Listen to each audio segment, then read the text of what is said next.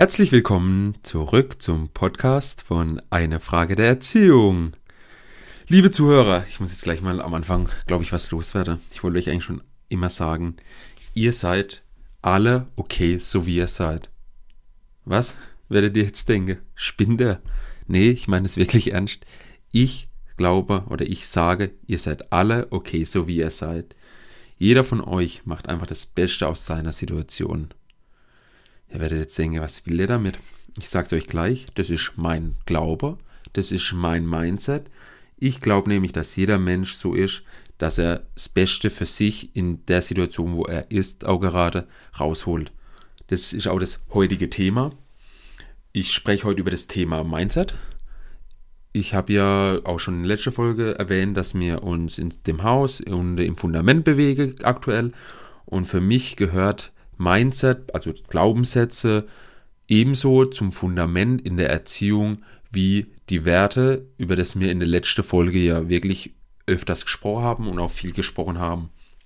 Wir bewegen uns langsam Stück für Stück, tun wir das Fundament für das Haus legen und wir geben uns dann nach oben, also tun das Haus aufziehen.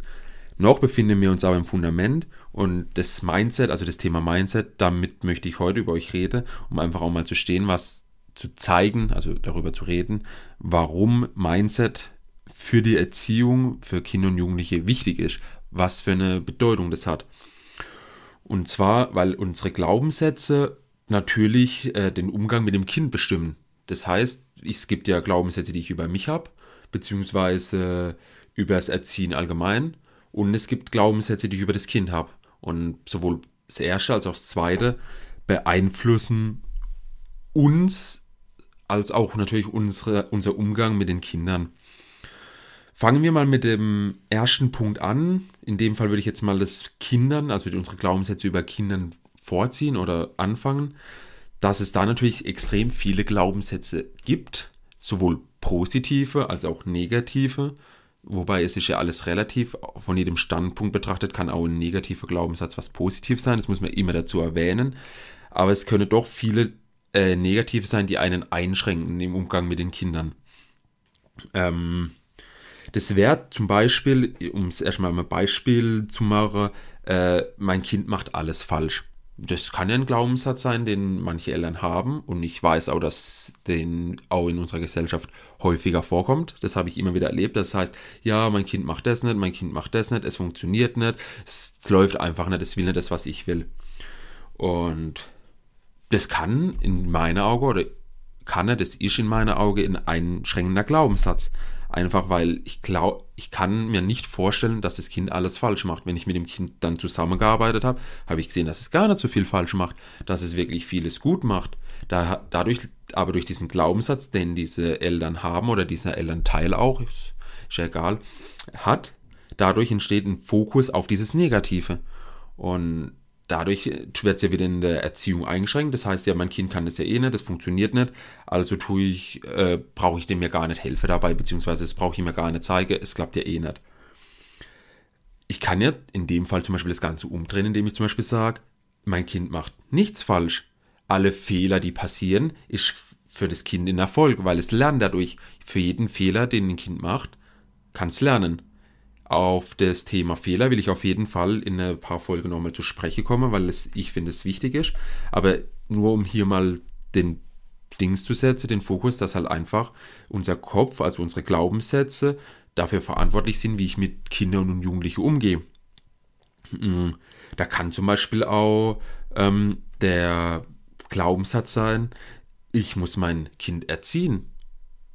Jetzt mache ich hier mal ein Beispiel, wie es vielleicht auch heißen kann. Ich muss mein Kind erziehen. Ich unterstütze mein Kind beim Erwachsenwerden. Dementsprechend verhalte ich mich ja äh, anders dem Kind gegenüber, welchen äh, Glaubenssatz ich habe.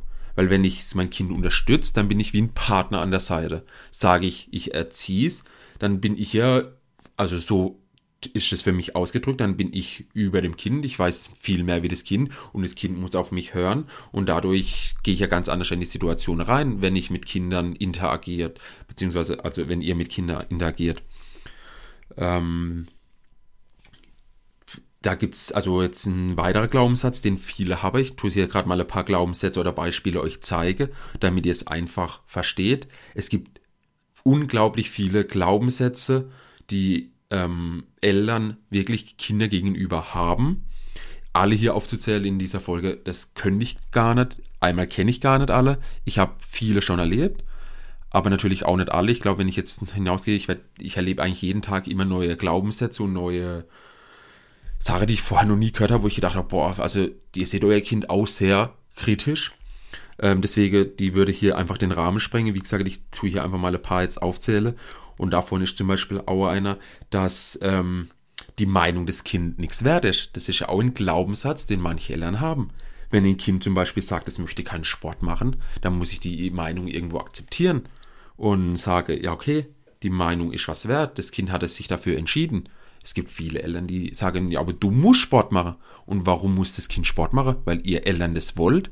Also, Entschuldigung, das verstehe ich nicht. Nur weil ihr das wollt, muss es euer Kind doch nicht machen. Ähm, das hatte ich schon mal äh, in der Folge 3 war das, glaube ich, wo ich über das Thema Freunde, wo ich da den Wert Freunde mal von der Gesellschaft äh, erwähnt habe. Oder was, Folge 4? Egal, auf jeden Fall äh, ist es ja da so, manche Eltern sagen, du brauchst Freunde oder auch Erwachsene, muss ja gar nicht Eltern sein, kann ja auch Jugendamt oder auch, keine Ahnung, Bekannte, Verwandte sein, einfach die sagen, ja, du brauchst, dein Kind muss Freunde haben. Und wenn das Kind sich doch nur für einen Freund entscheidet, ist das doch vollkommen in Ordnung. Das ist dem Kind seine Entscheidung. Und nur weil ihr wollt oder weil ihr das habt, weil ihr viele Freunde habt, muss es euer Kind doch nicht tun. Also, liebe Eltern, darf könnt ihr euch mal Gedanken drüber machen. Ich habe am Anfang gesagt, ihr seid okay, so wie ihr seid, natürlich, aber jeder Mensch ist zur Reflexion bereit und ihr könnt euch ja mal Gedanken machen, ob das nicht da vielleicht doch was anderes besser ist. In der aktuellen Situation mag das so sein, vielleicht ist es morgen bei euch anders. Also überlegt mal eure Glaubenssätze, die ihr in Bezug auf das Kind habt. Muss ich, ist alles schlecht, was mein Kind macht? Ähm, dann gibt es ja zum Beispiel auch noch einen letzter Glaubenssatz, jetzt vielleicht bei Kindern noch, ähm, dass viele Eltern sagen, mein Kind muss werden, so wie ich bin oder so wie ich es will. Das ist ja im Prinzip das, was ich ja zum Beispiel mit Freunden genannt habe. Ich will, dass es Freunde hat. Ich sage euch gleich, wenn ihr sagt, mein Kind muss so werden, wie ich es will, das ist unmöglich. Warum ist es unmöglich?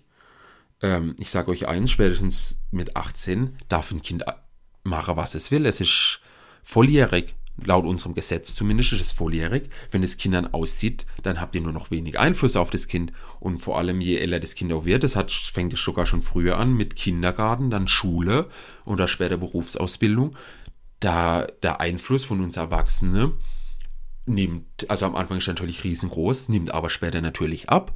Und durch das, dass der Einfluss abnimmt, kommen natürlich auch andere Einflüsse durch Freunde, vielleicht Peers, also Gleichaltrige oder auch Lehrer, mh, Trainer, wenn sie in der Vereine sind, die nehmen auch Einfluss auf das Kind und damit kann das Kind gar nicht so werden wie ihr. Das heißt, wenn ihr den Glaubenssatz habt, mein Kind muss so werden wie ich, das funktioniert nicht.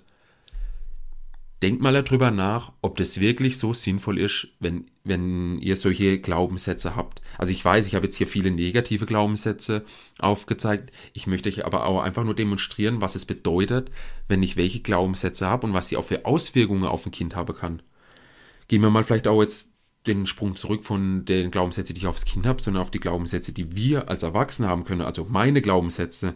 Es gibt ja welche, die haben so einen Glaubenssatz, ich kann das nicht, ich schaffe das nicht, das ist, das Kind überfordert mich oder ich bin einfach überfordert mit der Situation. Und das Gegenteil, also die andere Seite wäre ja, ich kann das, ich schaffe, ich komme mit jeder Situation klar. Dementsprechend reagiere ich in den einzelnen Situationen anders. Wenn ich weiß, ich schaffe das, dann suche ich ja nach einer Lösung und probiere und mache so lange, bis ich es kann, weil ich weiß, ich kann das.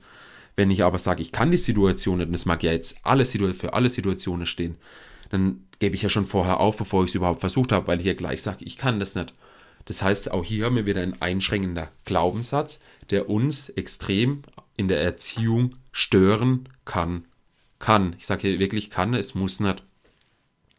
Genauso ein Glaubenssatz, den ich auch immer wieder höre von Eltern, der weiß nicht, woher das kommt, der auf jeden Fall bei uns verbreitet ist. Ich darf keine Fehler machen. Wer sagt, dass ihr keine Fehler machen dürft?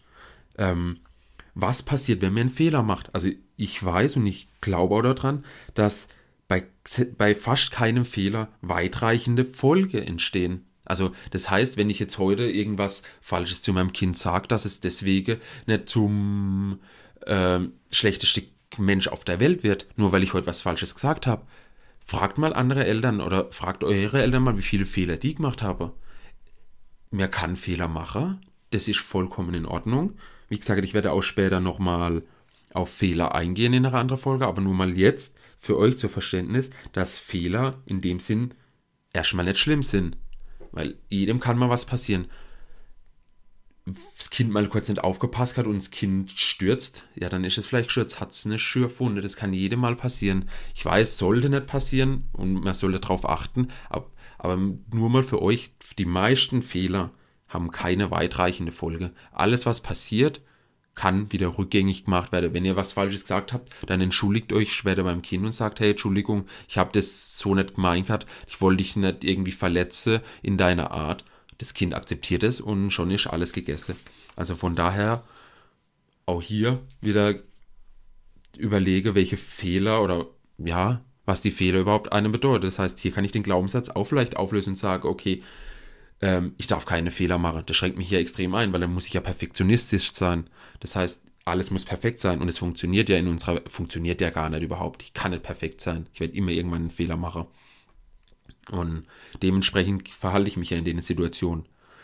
Und ja, so gibt es im Prinzip nicht nur bei Kindern und bei uns, also so gibt es nicht nur bei uns negative Glaubenssätze oder einschränkende Glaubenssätze, auch eben in Bezug auf die Kinder.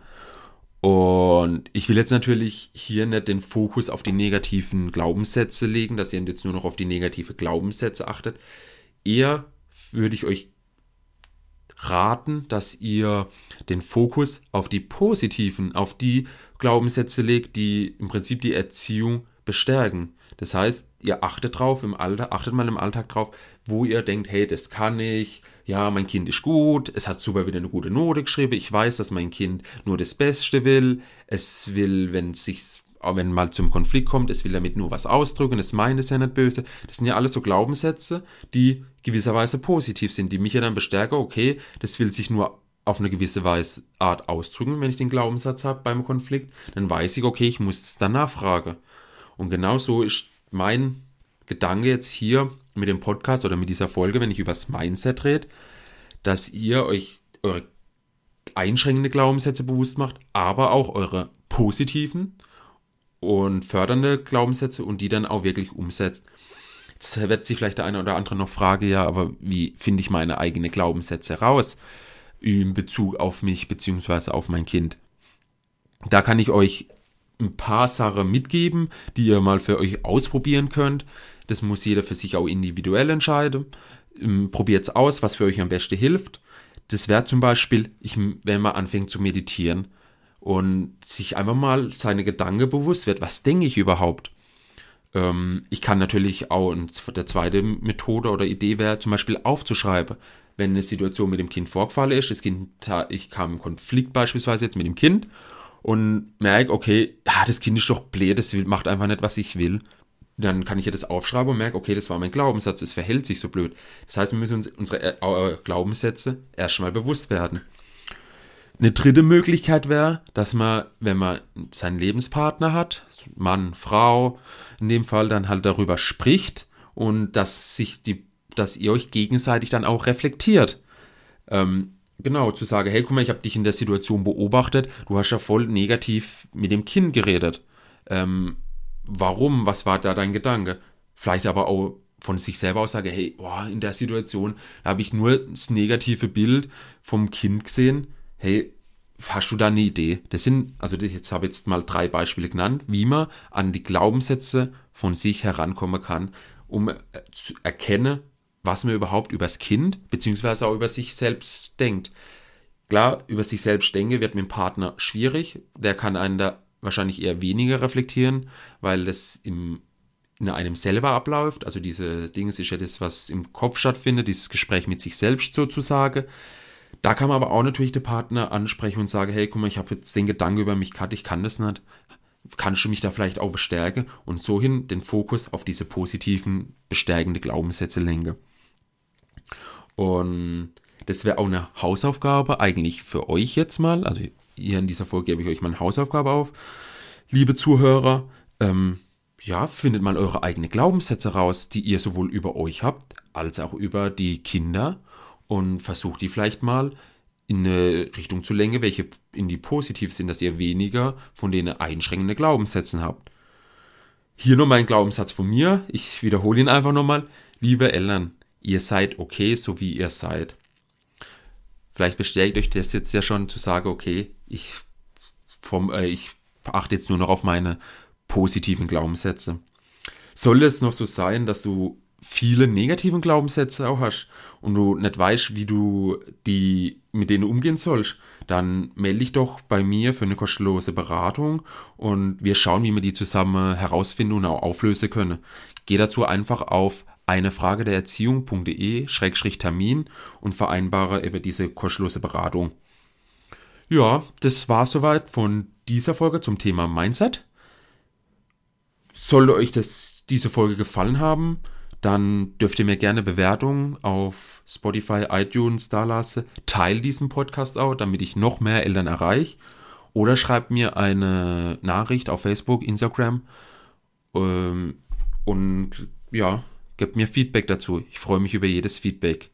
Bis dahin wünsche ich euch alles Gute, euer Nico.